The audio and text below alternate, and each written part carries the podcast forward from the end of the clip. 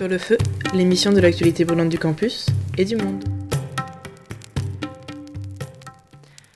Bonjour à tous et bonjour à toutes, bienvenue sur cette 16e édition de Sur le feu. Aujourd'hui, je suis avec Arthur et on va vous parler euh, d'actualité étudiante, mais on va surtout vous faire un point sur euh, l'actualité de la campagne présidentielle. Et on commence par une information assez importante euh, au niveau de l'actualité étudiante. Le niveau des réserves de sang euh, en France sont aujourd'hui très faibles et cela depuis plusieurs jours. Euh, et nous devons tous nous mobiliser pour contribuer à soigner les patients et sauver des vies. Chaque don compte. Donc si vous êtes prêt à vous mobiliser, vous pouvez donner votre sang le mardi 29 et le mercredi 30 mars au 28 rue des Saints-Pères, salle H3.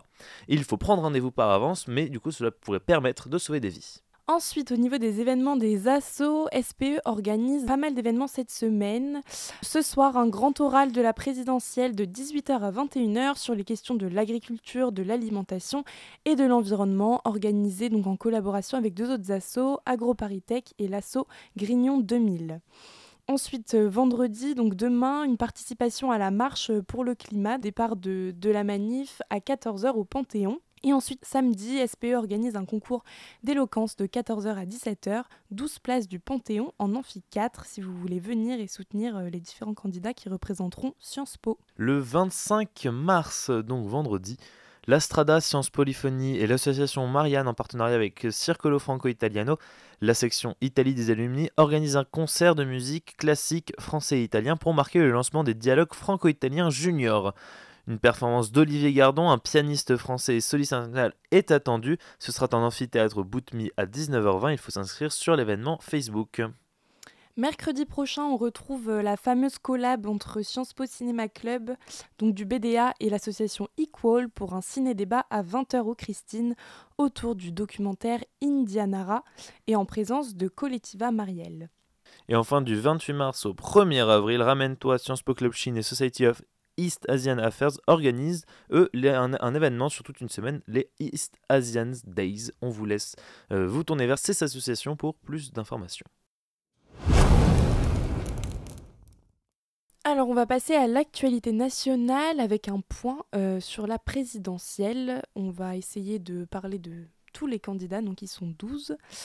Et on commence avec Nicolas Dupont-Aignan, qui aujourd'hui euh, aussi entre les 1,5 et 3% selon les sondages. Bah, aujourd'hui, euh, Nicolas Dupont-Aignan a une campagne un peu compliquée, puisqu'il a vu euh, les 5-6% et les 5% qu'il avait réussi à collecter lors de la dernière présidentielle se faire capter par Éric Zemmour, une frange plus droite souverainiste qu'on a pu avoir, une, droite plus radicale également, celle que pensait incarner Nicolas Dupont-Aignan, et du coup il se retrouve aujourd'hui, comme tu l'as dit, entre 1,5 et 3% des, estimations de voix. Alors du coup, en ce moment, qu'est-ce qui se raccroche à lui et quelle est la, la, voie qu'essaie de prendre Nicolas Dupont-Aignan? Ben, Il a raccroché avec toute la galaxie Frexit, tout simplement.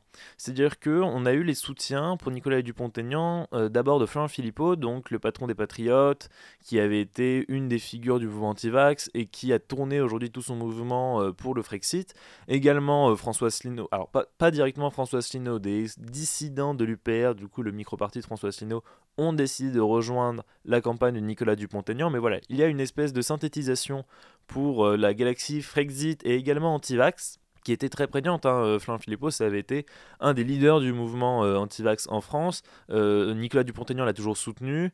Il avait fait partie des partis politiques qui s'étaient largement investis dans ces manifestations. François Asselineau également en faisait partie. Et du coup, il y a une espèce de synthétisation aujourd'hui qui se fait tour de Nicolas Dupont-Aignan de tous ces candidats qui n'ont pas pu obtenir les parrainages puisque François Asselineau n'a pas dépassé je crois 300 parrainages et que Florian Philippot a eu un seul parrainage. Donc du coup on se retrouve aujourd'hui avec un seul candidat qui représente ces idées-là et un candidat qui pour l'instant fait des scores relativement faibles vu qu'il ne dépasserait pas les 3%. Euh, ce qui semble être compliqué du coup pour ce camp qui, on aurait pu croire, aurait pu mobiliser davantage de monde, mais ce sont un camp qui s'est également reporté derrière vers Éric Zemmour, et on a pu le voir que euh, lors d'une consultation organisée, la plupart des partisans qui soutenaient euh, Florent Philippot voulaient qu'il rejoigne Éric Zemmour, ce qui ne s'est finalement pas fait, et Florent Philippot décide de rejoindre la campagne de Nicolas Dupont-Aignan. En parlant d'Éric Zemmour, lui aussi entre les 9% et les 12,5% selon les sondages. Et euh, il a une proposition cette semaine, une nouvelle proposition, euh, c'est de créer, s'il est élu bien sûr, un ministère de la remigration.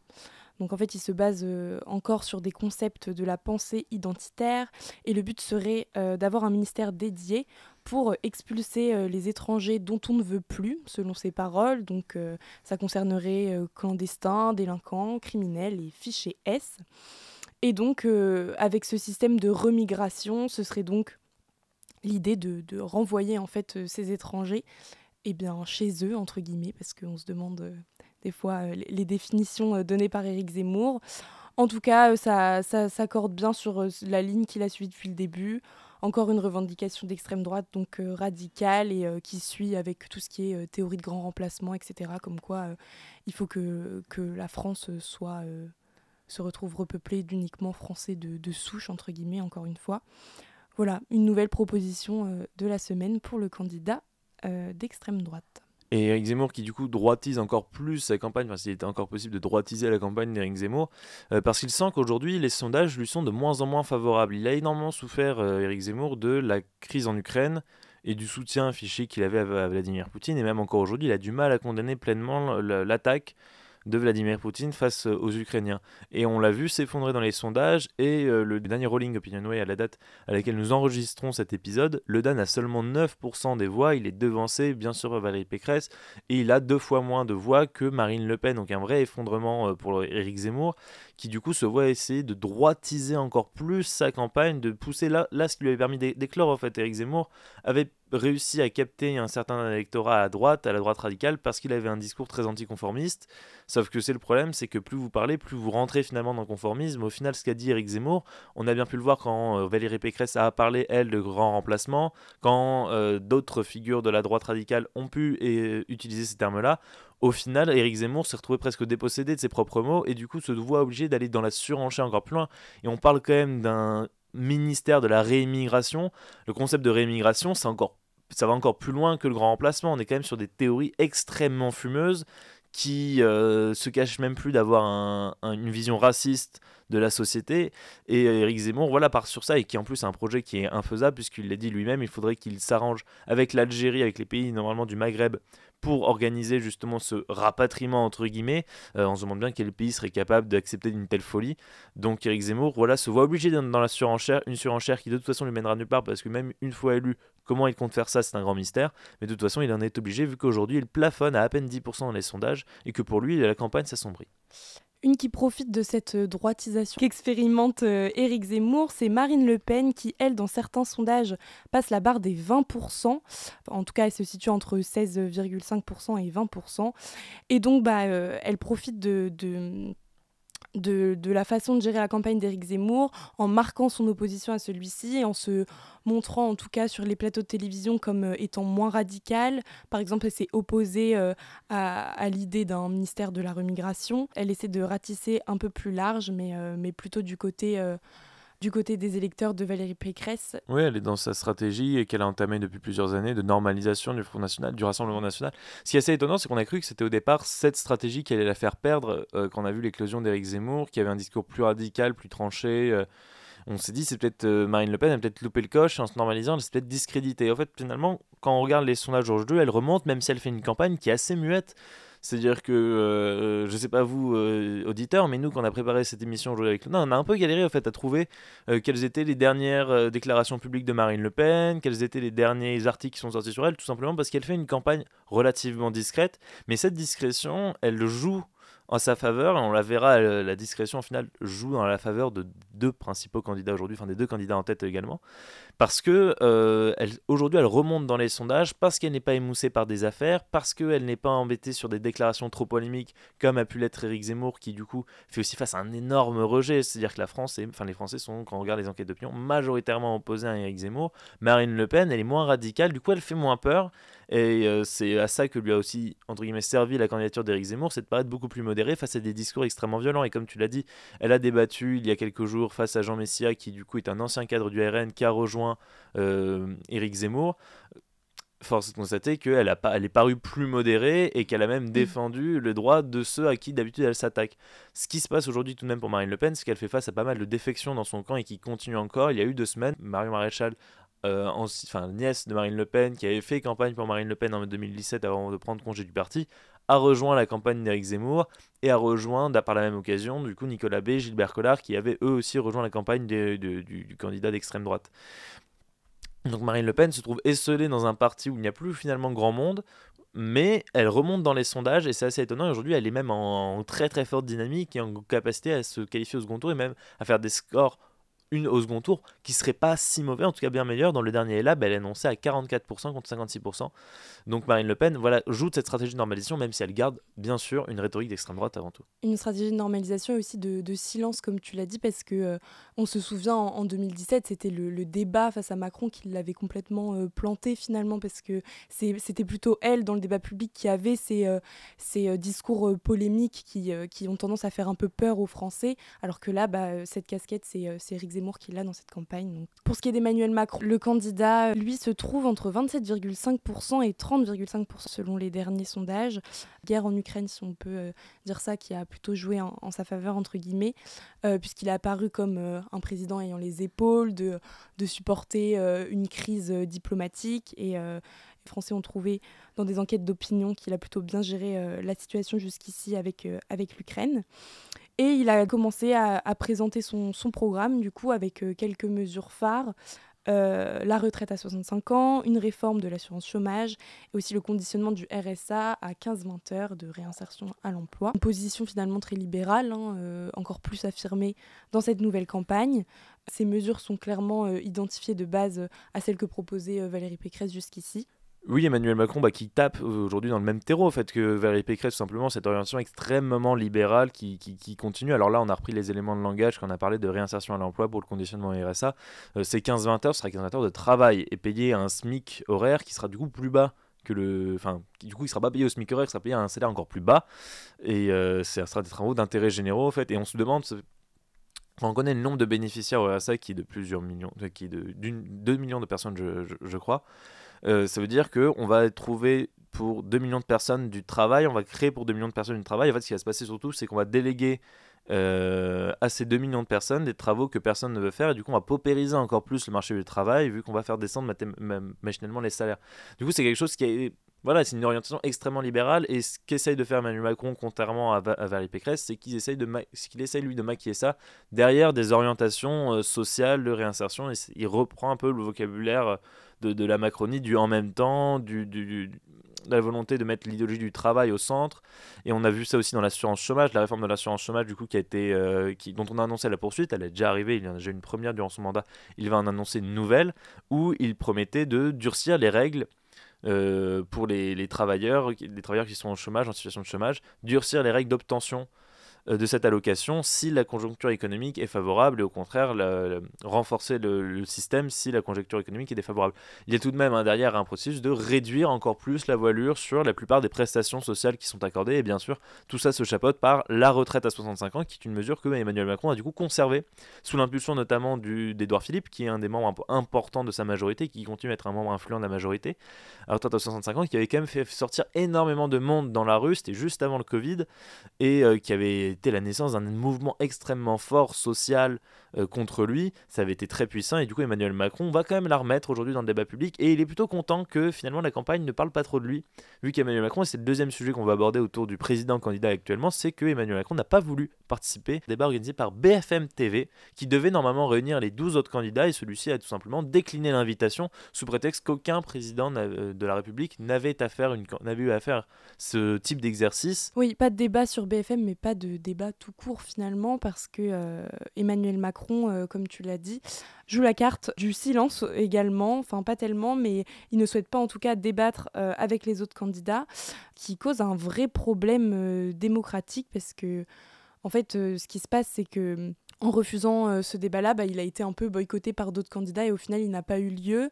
Euh, tout ce à quoi on a eu le droit, c'est sur TF1, une émission alors centrée sur un sujet, celui de la guerre en Ukraine. Et c'était des espèces de longs monologues de chaque candidat, mais ils n'entraient jamais en confrontation euh, les uns avec les autres.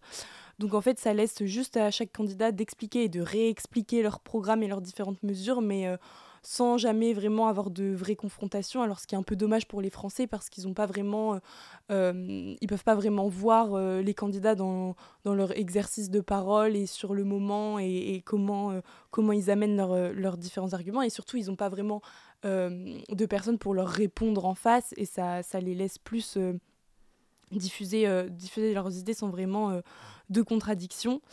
Et, cela, ça va même poser, alors c'était le, président du Sénat, Gérard Larcher, qui, mettait ça au centre du jeu, mais ça pose aussi la question de quelle est la légitimité au final d'un président qui serait élu euh, sur une campagne à laquelle il n'a quasiment pas participé, et euh, ça pose voilà, la question de, tout simplement de la légitimité en fait, d'Emmanuel Macron, si jamais il est réélu, euh, sur quelle base il sera réélu? Est-ce que la campagne aura vraiment été pleine? Est-ce qu'il y aura un sentiment, comme on a à chaque fois, euh, d'union nationale derrière un président quand il est élu? On parle d'état de grâce en général, les quelques mois qui suivent une élection présidentielle, tous les Français s'accordent à dire bon, on va lui laisser sa chance pendant les 5, 6, 7 premiers mois, on va pas l'embêter. Et de toute façon, il va garder cette stature présidentielle. Alors, c'est ce qu'essaye de faire Emmanuel Macron, garder la stature présidentielle pendant cette élection, pendant cette, élection, pendant cette campagne.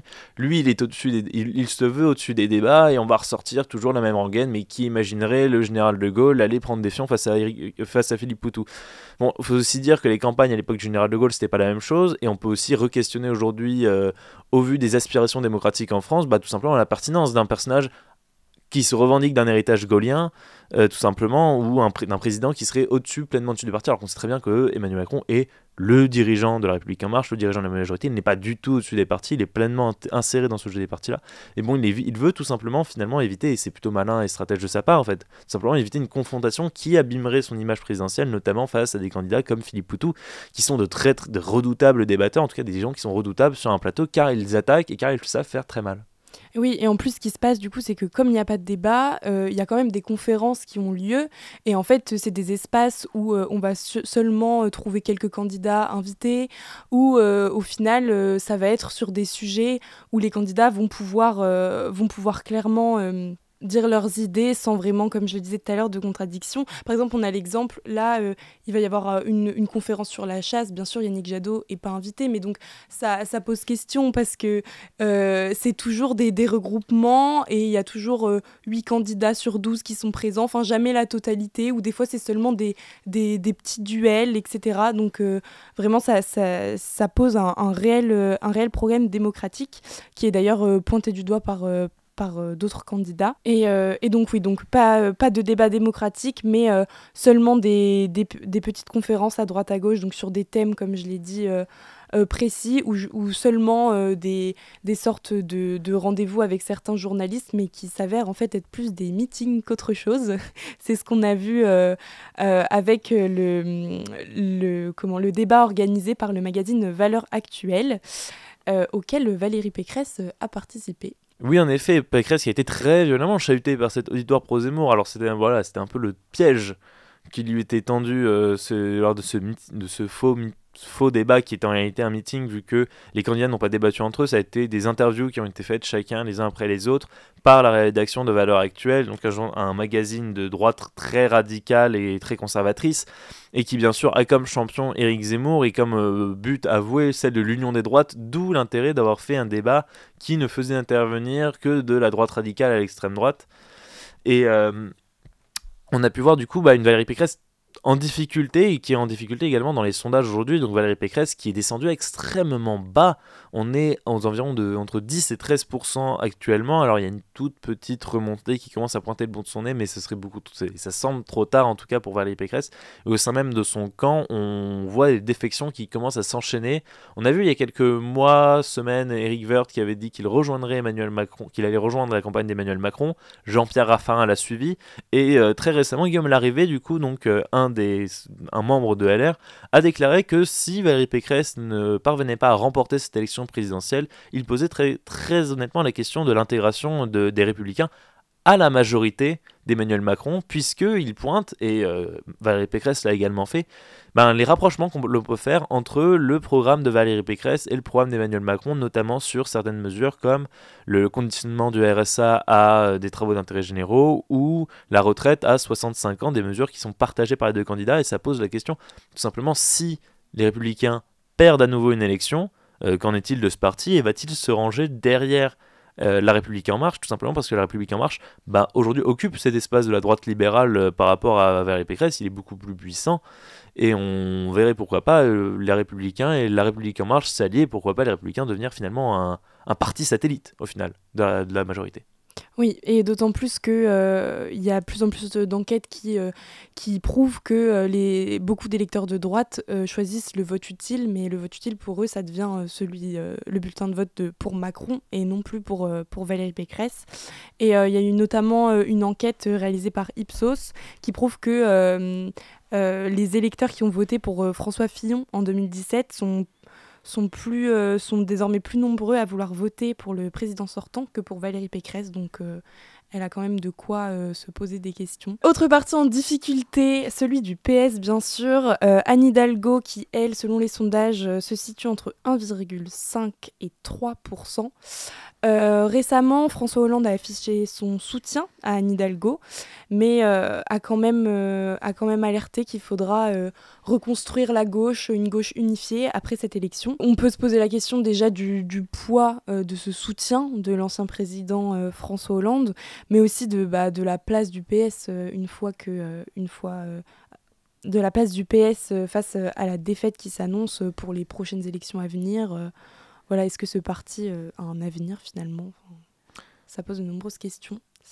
Ah bah, c'est sûr que pour l'instant, l'avenir s'annonce très sombre pour le Parti Socialiste. Alors, on peut déjà se demander, donc du coup, tu l'as dit, quel est le poids euh, aujourd'hui de François Hollande dans l'opinion publique? C'est négligeable, surtout qu'il va suivre du coup une candidate qui quand même navigue entre 1,5 et 3% dans les sondages. Alors on sait que les sondages ne sont pas, la, sont pas une photographie, ne sont pas du tout une prédiction des résultats qui vont advenir. On n'a jamais vu à trois semaines d'une présidentielle un candidat passer de 3% à 20%. Aujourd'hui, Anne Hidalgo elle est extrêmement affaiblie et euh, François Hollande la soutient notamment parce que bon, ça reste quand même un référentiel dans le Parti Socialiste. Il en était à la tête de ce parti pendant 10 ans et qu'il n'allait pas trahir aujourd'hui le parti pour rejoindre Jean-Luc Mélenchon, qu'il a d'ailleurs très amèrement attaqué, avec la même renguette qu'utilise Hidalgo, qui attaque elle aussi Mélenchon, en disant que ce n'est pas un vote utile pour la gauche, encore moins, je crois, en reprenant l'expression d'Anne Hidalgo, c'est le vote le moins utile du monde. Bon, Anne Hidalgo, elle est aujourd'hui quand même entre 1,5 et 3% avec le parti qui, d'habitude, représente la gauche de gouvernement, et euh, on pourrait se demander qu'est-ce qui va devenir du PS au fait. Après un, deuxième échec cuisant, alors on le voyait qu'il arrivait à peu près à survivre aux élections locales parce qu'il gardait des mairies, parce qu'il avait une forte implantation, mais euh, ça commence à s'éroder tout simplement. Et euh, on peut se demander également quel sera le niveau des finances par exemple pour le Parti Socialiste, parce que des campagnes c'est extrêmement cher. Le Parti Socialiste espérait tout de même, étant donné sa stature, étant donné son poids, dépasser les 5%. Pour l'instant ça, ne semble pas aller dans cette direction, c'est-à-dire que le Parti Socialiste va sortir de cette campagne présidentielle ruiné, va sortir de cette campagne présidentielle extrêmement affaibli car il semble être devancé par la France insoumise, par Europe Écologie Les Verts, par le, Parti communiste français. Le Parti socialiste va sortir extrêmement faible économiquement, politiquement parlant. Il sera euh, pas capable d'aller négocier pour euh, les législatives, euh, pour avoir les circonscriptions qui lui intéressent. Et c'est pour ça que François Hollande a appelé à refonder une nouvelle alternative derrière le Parti socialiste. C'est-à-dire que on se retrouve dans un moment où les, socialistes semblent avoir acté que Anne va perdre, qu'Anne Hidalgo va faire un score extrêmement bas, extrêmement faible, et que derrière, il va falloir trouver une nouvelle alternative, et cette alternative, ils peuvent la trouver par exemple, derrière les écologistes, vu qu'ils sont très opposés à Jean-Luc Mélenchon, et ça fait un point commun avec, du coup, le candidat suivant, Yannick Jadot. Yannick Jadot, donc autre candidat de la gauche qui se voulait euh, assez unificateur, euh, commence, euh, commence un peu à, perdre les pédales au, niveau, au niveau du rassemblement. C'est assez compliqué pour lui, donc il mise tout. il avait misé jusqu'ici sa campagne en opposition au quinquennat de Macron, mais maintenant il il s'oppose plutôt, euh, en tout cas, il, diffuse de nombreuses critiques euh, envers le candidat euh, Jean-Luc Mélenchon, notamment en termes de politique internationale, après, après les, différentes, interventions publiques de Mélenchon sur, la guerre en Ukraine. Donc Yannick Jadot parle, de valeurs, de principes qu'il défend et, pointe du doigt donc différentes prises de position de Mélenchon. En tout cas, Yannick Jadot euh, continue euh, de se battre. Il, euh, il, a affirmé ne pas vouloir se fier au sondage. Et, euh, donc, il a, il a également dit que, après une question d'un journaliste qui lui demandait si éventuellement, deuxième tour, euh, ce serait euh, Macron contre Mélenchon, qui choisira-t-il? Il n'a pas donné de réponse. Il a dit on verra pour le second tour, mais pour le premier tour, ne vous trompez pas. Donc voilà, il préfère se focaliser sur sa campagne, sa propre campagne, et puis voir à la suite comment ça se profile. Et d'ailleurs, pour Yannick Jadot, qui lui a prévu de faire son grand rassemblement de campagne ce week-end, je crois, au Zénith de Paris où il espère ramener, faire une démonstration de force. Pour l'instant, c'est un candidat qui a du mal à mobiliser, on l'a vu autour de ces rassemblements qui sont relativement modestes. Et euh, en termes de réussite à rassembler énormément de sympathisants, il y en a un qui s'est bien illustré ce week-end dernier. Il s'agit du candidat de la France Insoumise, Jean-Luc Mélenchon. Jean-Luc Mélenchon qui est également dans une bonne dynamique puisqu'il navigue aujourd'hui entre 13 et 15% des voix et s'installe comme étant le troisième homme de la campagne et surtout un outsider pour désormais euh, passer au second tour, ce qui était quand même quelque chose qui n'était pas gagné. Alors pour revenir sur cette démonstration de force, c'est déroulé à Paris ce week-end à Place de la République et selon les insoumis, euh, ce rassemblement aurait euh, fait venir 100 000 personnes à travers toute la France. Et on se rend compte qu'aujourd'hui, Jean-Luc Mélenchon, à peu près comme en 2017 au final, à quelques semaines de la fin de la campagne, commence à capter le vote utile à gauche en profitant de l'effondrement des autres partis. Alors il faut toutefois relativiser le, le poids et le poids du réservoir aujourd'hui qui serait la gauche en se rappelant que au même la même période, Jean-Luc Mélenchon était à 15-16% en 2017 dans les sondages et que Benoît Hamon était encore à 10-12%. Donc c'est-à-dire qu'il il avait pu siphonner les voix de, Benoît Hamon, alors qu'aujourd'hui les voix de Anne Hidalgo et de Yannick Jadot sont relativement restreintes. Mais toutefois, il a réussi à s'imposer comme étant aujourd'hui l'homme fort de la gauche et a réussi à replacer dans le débat quatre de ses mesures phares. Euh, la 6 République, la retraite à 60 ans, le revenu jeune à 1063 euros et le blocage des prix qu'il veut mettre en avant. Donc Jean-Luc Mélenchon est revenu à peu près sur, un peu sur le devant de la scène sur cette fin de campagne en profitant d'un effet qu'il arrive à créer à chaque fois en campagne. En 2012 également, il avait pu remonter dans les sondages dans les tout derniers instants et dans le sprint final. Alors est-ce que cela va lui suffire à accéder au second tour? Le gap est tout de même important. Il l'accuse entre 4 euh, et 5 points de retard à chaque fois entre, sur, les différentes enquêtes face à Marine Le Pen. Et surtout que Jean-Luc Mélenchon a été visé. Les proches de Jean-Luc Mélenchon, en tout cas, ont été visés par une enquête euh, par Mediapart sur euh, des soupçons d'escroquerie de la part d'une association qui était proche de la campagne de Jean-Luc Mélenchon. Toutefois, aujourd'hui, Jean-Luc Mélenchon est en bonne dynamique et surtout il continue de grimper et qui du coup est la cible aujourd'hui de la plupart de ses concurrents à gauche. On a pu parler de Yannick Jadot et d'Anne Hidalgo, mais également du candidat euh, communiste Fabien Roussel qui ne s'est pas rallié cette année du coup à Jean-Luc Mélenchon comme le Parti communiste avait l'habitude de le faire durant les deux dernières élections présidentielles et a lancé les apéroussels avec l'objectif de mobiliser son électorat à quelques semaines aujourd'hui de la fin du scrutin et Fabien Roussel qui est touché par une nouvelle polémique où il a hésité à classer euh, Staline comme un camarade ou un pas camarade, euh, des questions qui ont bien sûr euh, éveillé le soupçon sur bah, l'héritage tout simplement du Parti communiste français de sa période euh, stalinienne et qui a remis en question certains acquis qu'on pensait avoir chez le Parti communiste, Fabien Roussel, qui lui est annoncé entre 3,5 et 4% des intentions de vote aujourd'hui. Et on va terminer donc avec les trois derniers candidats, notamment Philippe Poutou qu'on entend alors assez peu euh, sur euh, tout ce qui est euh, son programme et, les mesures qu'il compte faire, mais par contre, on l'entend beaucoup plus par rapport à sa critique du système d'équité donc établi au sein des médias. Le temps, le temps de parole accordé aux différents candidats sur, sur les plateaux télé, etc., et notamment aussi aux radios, se fait sur leur poids, entre guillemets, dans la campagne. Et donc, il fait une, une, vive critique de ce système parce qu'il subit en fait le fait de ne pas du tout être représenté dans les médias. Il attaque également Macron, comme quoi il ne veut pas participer au débat et donc il l'accuse de, favoriser notamment le euh, le développement pardon, des discours euh, populistes. Philippe Poutou a donc lancé euh, plusieurs pétitions et appels aux autres candidats pour le boycott de cette campagne présidentielle parce qu'il estime qu'elle ne peut pas se faire dans les règles de l'art, qu'il n'y a pas de, débat et donc Philippe Poutou n'estime ne pas pouvoir vraiment diffuser et, faire part de ses idées quand on ne lui accorde pas assez, assez de temps au niveau des médias. chose dont se plaint également Nathalie Artaud il me semble. Alors, j'ai pas précisé, Philippe Poutou est actuellement entre 0,5% et 1,5% dans les sondages.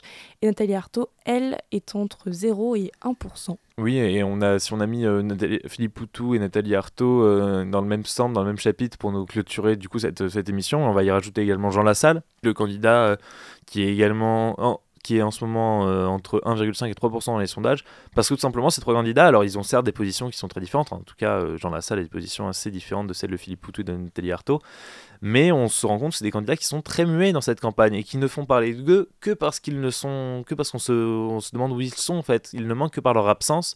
Euh, Philippe Poutou qui lui avait brillé, on se rappelle au débat en 2017 où il avait étrié euh, Marine Le Pen, Emmanuel Macron, euh, François Fillon.